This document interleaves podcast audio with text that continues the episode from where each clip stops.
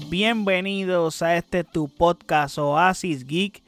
Te habla tu servidor José Allende y estamos en un episodio más donde les estaré hablando sobre la crisis que hay en el cine actualmente y es porque han pasado unos sucesos recientes y vamos a hablar de ese tema. Quiero hablar de ello para tocar punto por punto qué cosas están pasando, qué ha pasado recientemente para que llegue a ello. Ya yo grabé un episodio recientemente sobre la huelga que hay de guionistas y actores que pueden traer repercusiones para una crisis como la que les voy a hablar en estos momentos, pero antes de ir a fondo con ese tema, no olviden seguirme en nuestras redes sociales como Oasis Geek Facebook, Twitter e Instagram.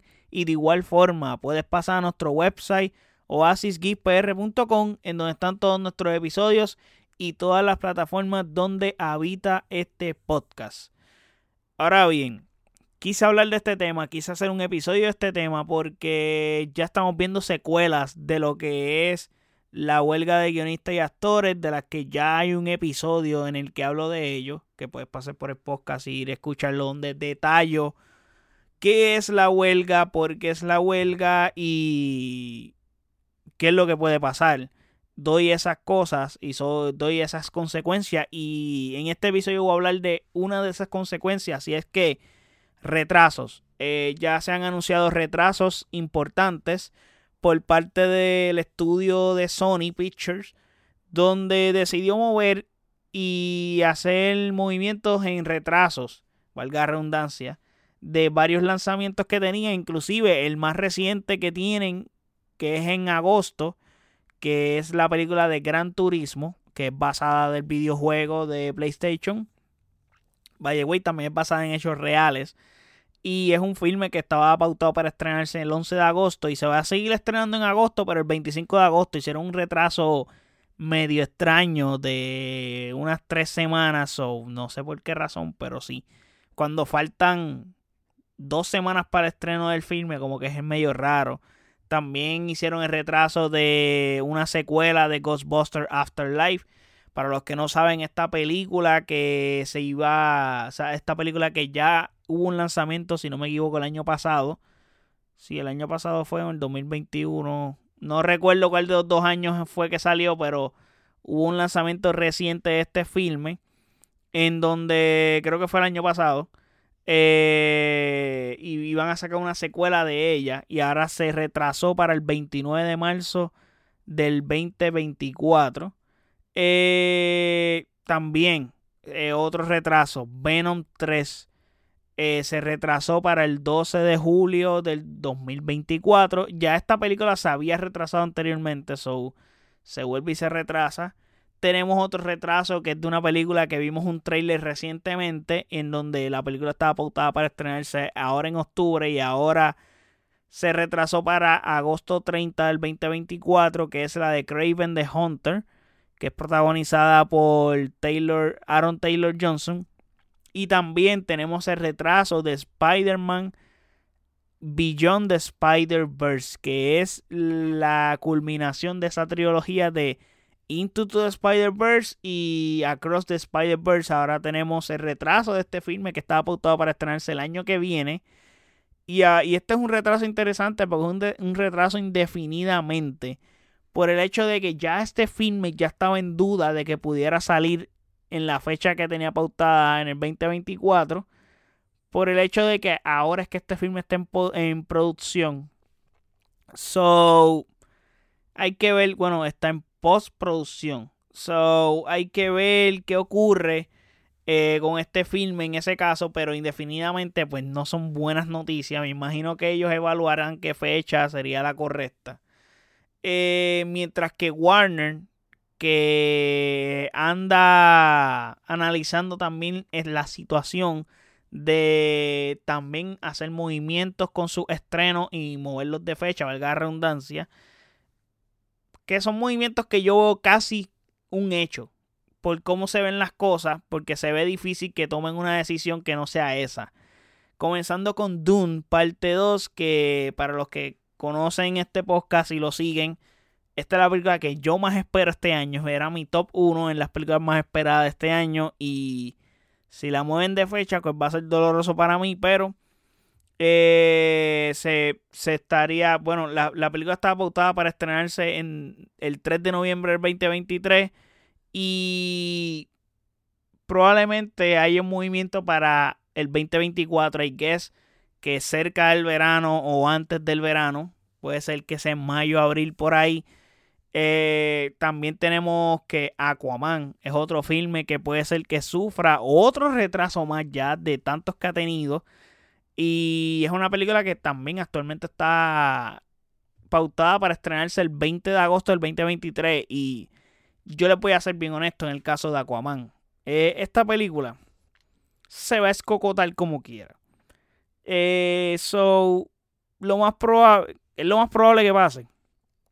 Son manos, ¿para qué retrasarla? ¿Para qué retrasarla, honestamente?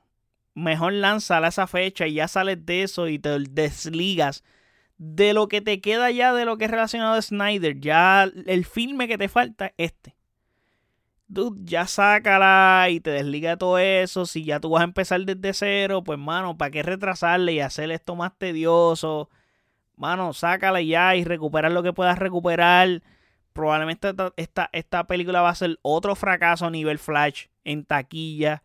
So, lo ideal es que honestamente la lances y ya como esté. Y hay un problema, esta película eh, está en otra ola de reshoots actualmente. Ahora mismo está en una ola de reshoots, se está refilmando escenas. So, es extraño lo que está pasando con esta película y es triste por el hecho de que la primera fue un hit, fue buenísima y fue bien exitosa en taquilla, hizo más de un billón de dólares en taquilla, so, aunque sí, fue en una época bien dorada en el cine donde un montón de películas pasaban el billón de dólares porque sí, o sea, Captain Marvel hizo más de un billón de dólares. jamás hubieras pensado que Captain Marvel iba a ser la cantidad de dinero, pero también estaba el efecto Avengers Infinity War Endgame donde había un par de cosas pending para que te hacían querer ver todo contenido de Marvel para ver si te daban algo de información adicional. Y maybe ese fue un efecto que funcionó para esa película y le cayó muy bien a Marvel en ese sentido. Otra película que también está, que puede ser que tenga su retraso, es de Color Purple, que es producida por Steven Spielberg y Oprah Winfrey. Cinta que está para estrenarse el 25 de diciembre y seguramente si se, si se retrasa, se vuelve a retrasar un año entero hasta diciembre del próximo año.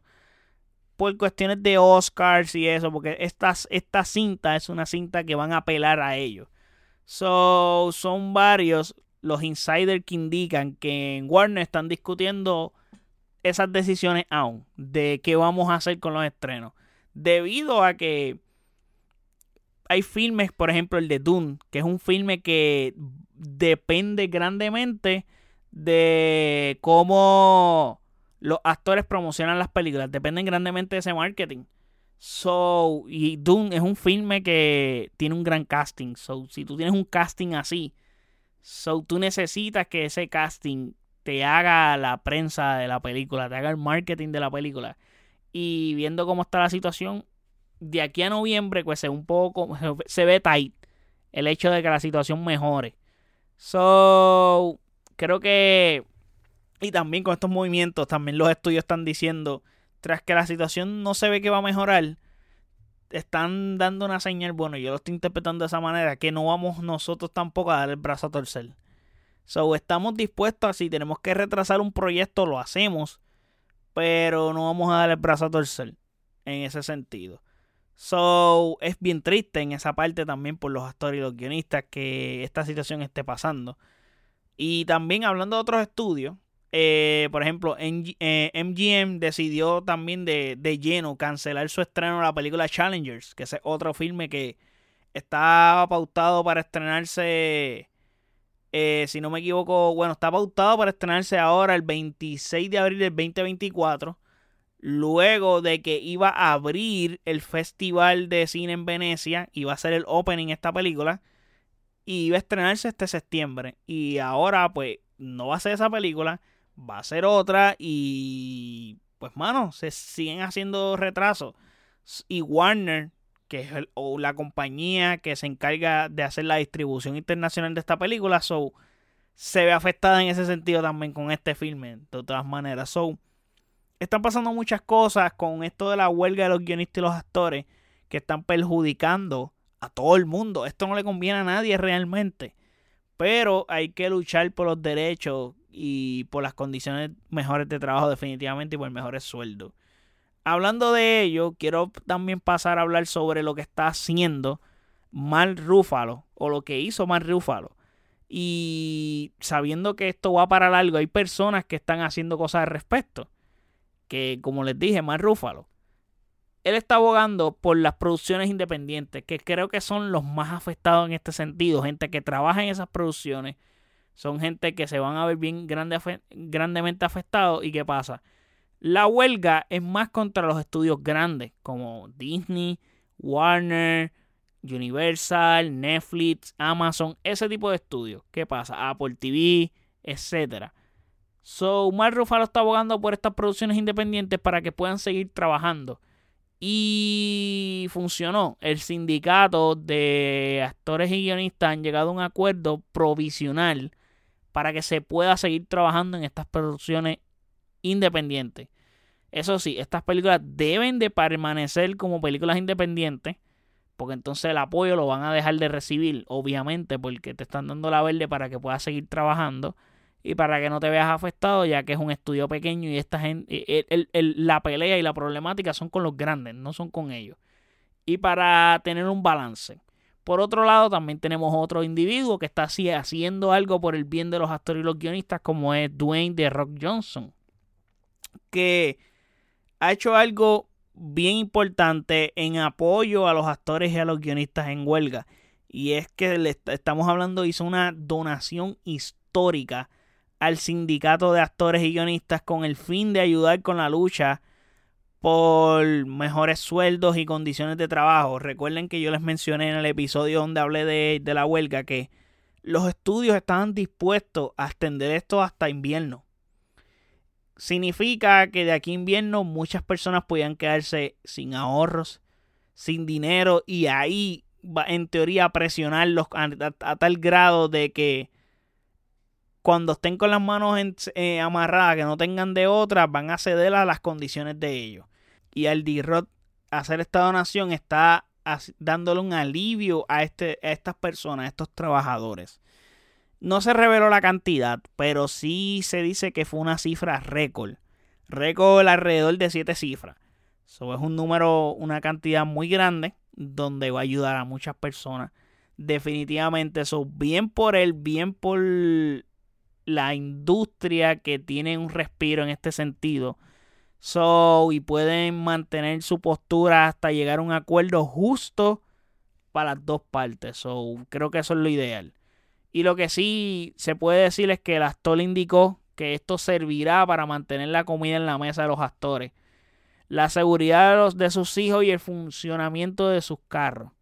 So, es bien interesante esas expresiones de D-Rock y, mano, qué bien que haya hecho esta donación. Espero que más personas que tengan esa cantidad de dinero de revenue pues también apoyen a la causa y ayuden para que, porque al final del día ellos pertenecen al sindicato y es bueno que ayuden a sus colegas, porque en este caso son colegas los que hay que ayudar. Ahora, yendo a temas menos crisis y menos malos o temas positivos en general, vamos a hablar del fenómeno Barbieheimer.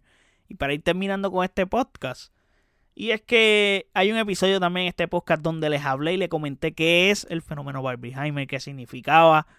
Todo eso pueden pasar a ese episodio y escucharlo y ahí les expliqué a detalle qué significaba.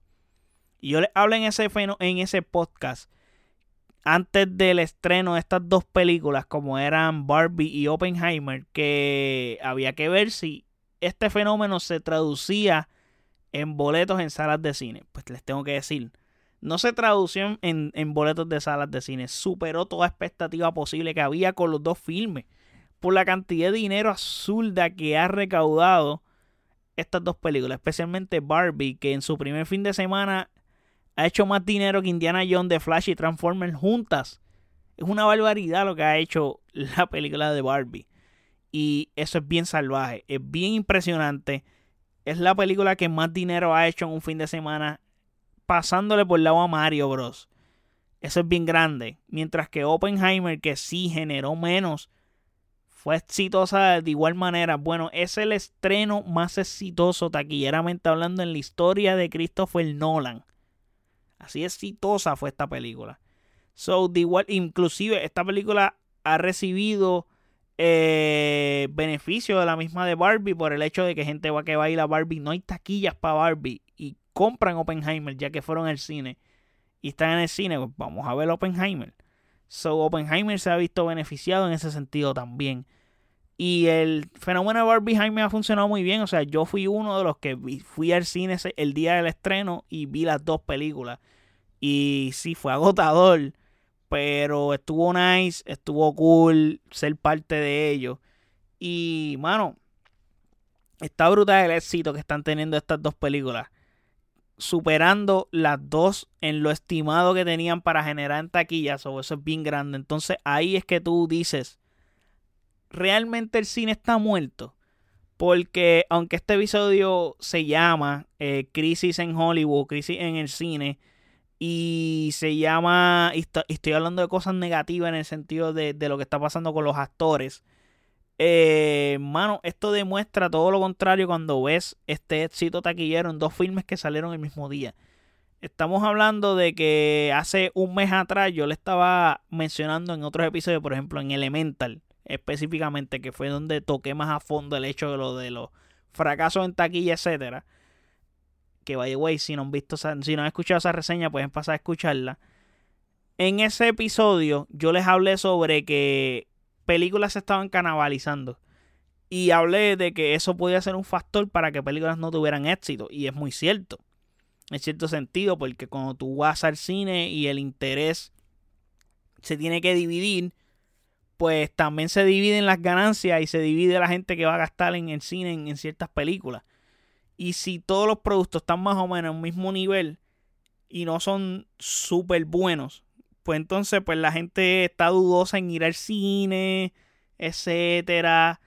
No es como por ejemplo la película de Spider-Man. Cuando la película de Spider-Man, ese, ese primer fin de semana, tuvo ese éxito y el boca a boca fue tan bueno que la gente siguió yendo al cine. Y eso no ocurrió, por ejemplo, con esos filmes que le mencioné como Transformers, Indiana Jones, eh, The Flash. Eso no pasó con esos filmes. Súmale que The Flash tiene el, el, el, chamuco de que están en el universo este de DC, que van ya están asesinando y les hablé de lo de Aquaman hace un momento atrás. So, son películas que tú las estás yendo a ver para qué.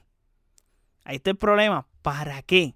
Yo las consumí porque pues soy fanático de los personajes, soy fanático del cine y al final del día pues no quería opinar tampoco de una película que no he visto. Es una película que también esperé por muchos años o quería verla de todas maneras. Pero puedo entender el sentido de muchas personas de decir, ¿para qué yo voy a ver esa película? Si no va a tener repercusión en nada, es como que no importa.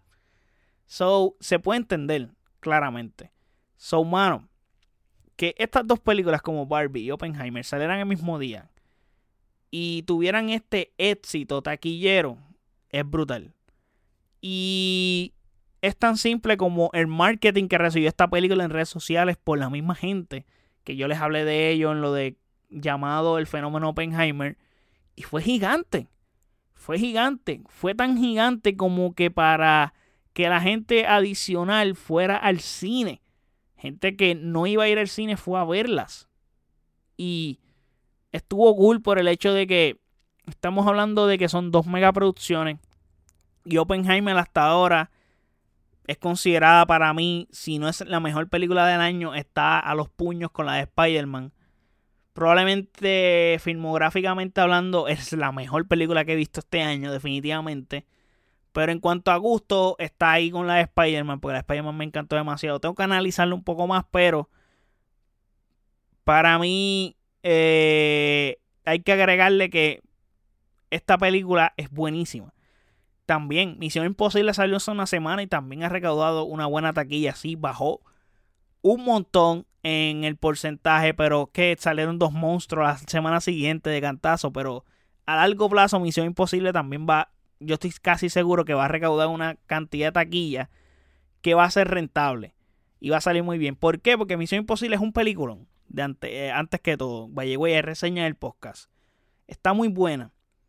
Y creo que Tom Cruise hace un excelente trabajo con sus películas. Y creo que hay que apreciar lo que él hace en el cine. Y, mano, está saliendo contenido bueno. Y contenido bueno, la gente lo está compensando. Cuando no es bueno es cuando la gente no te lo está compensando. O cuando es más o menos bueno. Porque hay productos que son buenos, pero ya tienen el hate por detrás y tienen un bagaje de que, aunque seas bueno, si todo lo que hiciste anteriormente era malo, pues estás jodido porque el bueno no, no, se van a dar cuenta que es bueno. Y no se van a fijar en ello. Porque ya tiene la mala reputación. So, en este caso, Tom Cruise no tiene esa. Eh, Tom Cruise es todo lo opuesto. Tiene una buena reputación. Saben que lo que él hace es calidad saben que él hace sus stunts y todo. So, lo que está haciendo Tom Cruise es grande y la gente aprecia eso y la gente va al cine a ver eso. Y creo que es el único héroe de acción que nos queda como tal, o único héroe así que, que hace esas cosas. Hablando, John Wick es aparte, pero John Wick es John Wick eh, con Keanu Reeves. Pero tenemos a Tom Cruise que hace otras cosas adicionales aparte de lo que hace con Misión Imposible. Por ejemplo, tuvimos el año pasado Top Gun. ¿Cuánto dinero hizo Top Gun? Top Gun pasó el billón de dólares en taquilla. Creo que fue la película más taquillera hasta que llegó Avatar y la destronó. Pero coño, Avatar, pues Avatar. Pero orgánicamente lo que hizo Tom Cruise con Top Gun fue absurdo. Y con esta película tal vez no lo logren. Va a ser bien difícil por el hecho de que le metieron ahí en el lado. Porque también Top Gun salió en mayo, salió sin competencia. Aunque, aunque tú quieras decirlo, la competencia influye también. Porque sí, pienso que lo que hizo este fin de semana pasado el Barbenheimer fue fuera de la norma, honestamente. A pesar de que demostraron de que pueden salir dos filmes y pueden generar dinero y pueden convivir, pero la cantidad de dinero que hicieron es fuera de la norma. No significa que cualquier otra película va a hacerlo igual o cualquiera otras dos tiene que formarse trending, un fenómeno así de gigante para que vuelvan a replicar lo que hicieron estas dos películas el mismo fin de semana, el mismo día. So, es bien complicado. Y sí, se canabalizan, definitivamente. Por las razones que yo les di en ese episodio de Elemental, ya sea por salario, cuánto cuesta una taquilla del cine, entre muchas otras opciones más. So, a largo plazo, Misión Imposible va a generar una cantidad de dinero que va a ser rentable yo entiendo y no hay excusa para las productoras y quiero terminar ya con esto de hacer una buena película. ¿Por qué? Porque, mano, el hecho de que tú no hagas una buena película significa que tu, tu producto el, el, la mayoría de las veces es una mierda. Es así, es una mierda. Si tu producto no es bueno, pues la gente no te lo va a apoyar. Es así, la gente compensa las cosas que son buenas, los productos que son buenos. Y, por ejemplo, se ve la deficiencia en la calidad de Marvel. Por ejemplo, yo te puedo decir que la barba de Davy Jones en Piratas del Caribe se ve mucho mejor que toda la fase, la última fase de Marvel completa. A ese nivel. Y el hecho de que la, la bajada de quality es tan azulda también. Han cambiado el chip de calidad sobre cantidad a cantidad sobre calidad y eso ha jodido todo, ha jodido todo a un gran nivel. Hay que darle cariño al contenido que está haciendo. So, tienen que aprender de estos fracasos. Tienen que dejar de forzar cosas.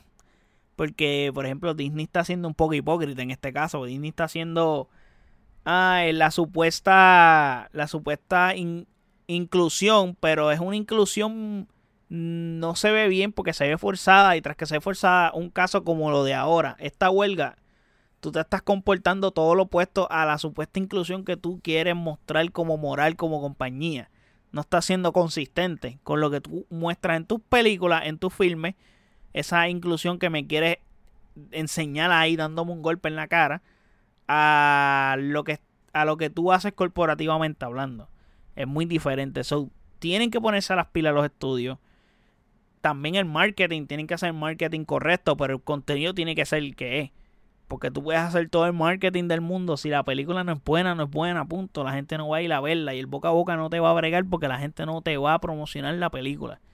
Ahora mismo, las mismas personas, como los tiempos de antes, son las que te promocionan mejor la película que cualquier marketing que tú gastes de publicidad. Yo personalmente estoy sorprendido por la cantidad que ha generado Barbie. Es ya que sabemos que no apela a un público tan masivo. Y sí apela a un público masivo, pero no masivo a nivel Mario Bros. Desde mi punto de vista, Mario Bros apela a muchas más personas que lo que apela Barbie. Por el hecho de que Mario Bros apela a familias, niños de todas clases. Sí, porque Barbie, en teoría, las niñas juegan con Barbies, pero no es una película que apela al público niño. O sea, apela, no apela a un público familiar, es lo que quiero decir. Porque la película de Barbie es PG-13. So, una película PG-13 no apela al público familiar, honestamente. So, y es una película bastante adulta. Cuando tú la ves, tú ves los problemas que tratan, lo que cuentan y es bien adulta. So, no es una película que apela a familias. Y me parece que es grande lo que está logrando Barbie. Generar más dinero que Mario Bros. ese primer fin de semana. Gigante. So, crear ese trend de ir de rosado al cine entre otras cosas que generó esto, fue genial. Por lo menos aquí en Puerto Rico hay hasta un museo de Barbie que se hizo a raíz de la película. Como que está este tren, pues vas al mall, ves ese museo, ves las Barbie desde 1950 y whatever.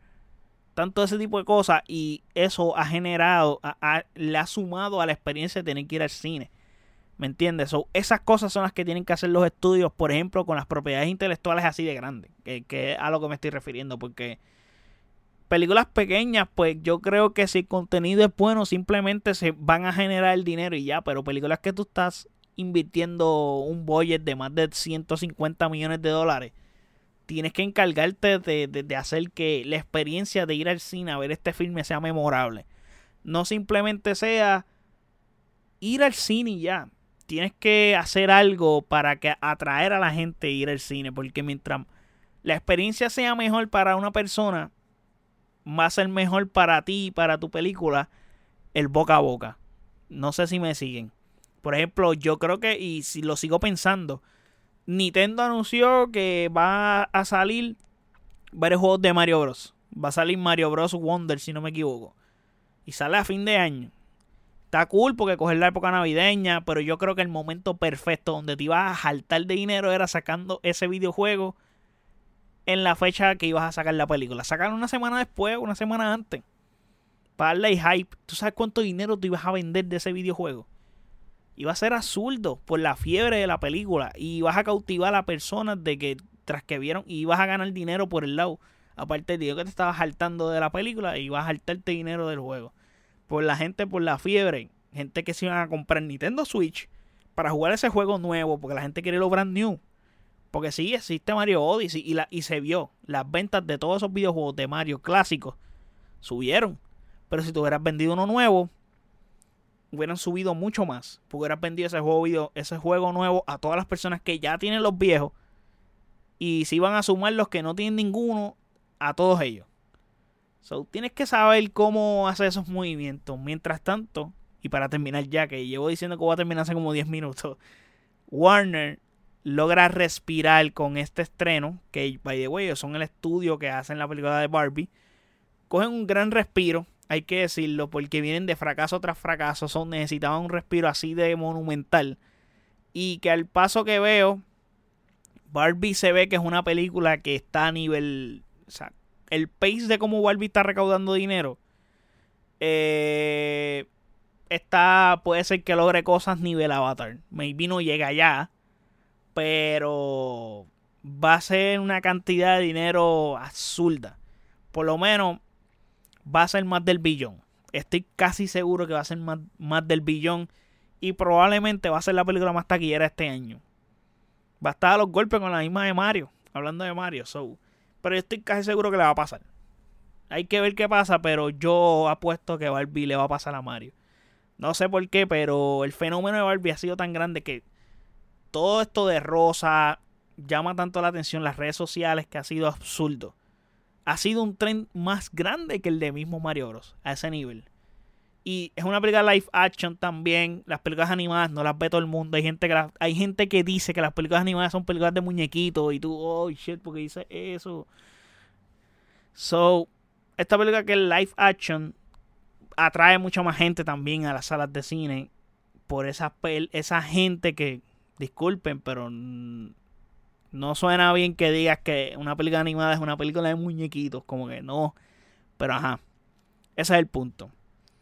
Hasta aquí terminamos con este episodio. Déjenme saber en las redes sociales qué piensan de todos los temas que hemos hablado. ¿Qué piensan de esa donación de D-Rock? ¿Qué piensan de esos retrasos? ¿Piensan que están de acuerdo? Si no están de acuerdo. ¿Qué piensan de lo que está pasando recientemente en el cine? Con esta disparidad de que, ok, hay una huelga, los actores están en huelga, los guionistas, pero a la misma vez el cine está recaudando una cantidad de dinero azul con dos filmes que son geniales So, déjenme saber eso en los comentarios qué piensan en nuestras redes sociales como Oasis PR, Facebook, Twitter, Instagram y de igual forma puedes pasar a nuestro website oasisgispr.com en donde están todos nuestros episodios y todas las plataformas donde habita este podcast. Así que muchísimas gracias por el apoyo. Hasta el próximo episodio. Chequeamos. Bye.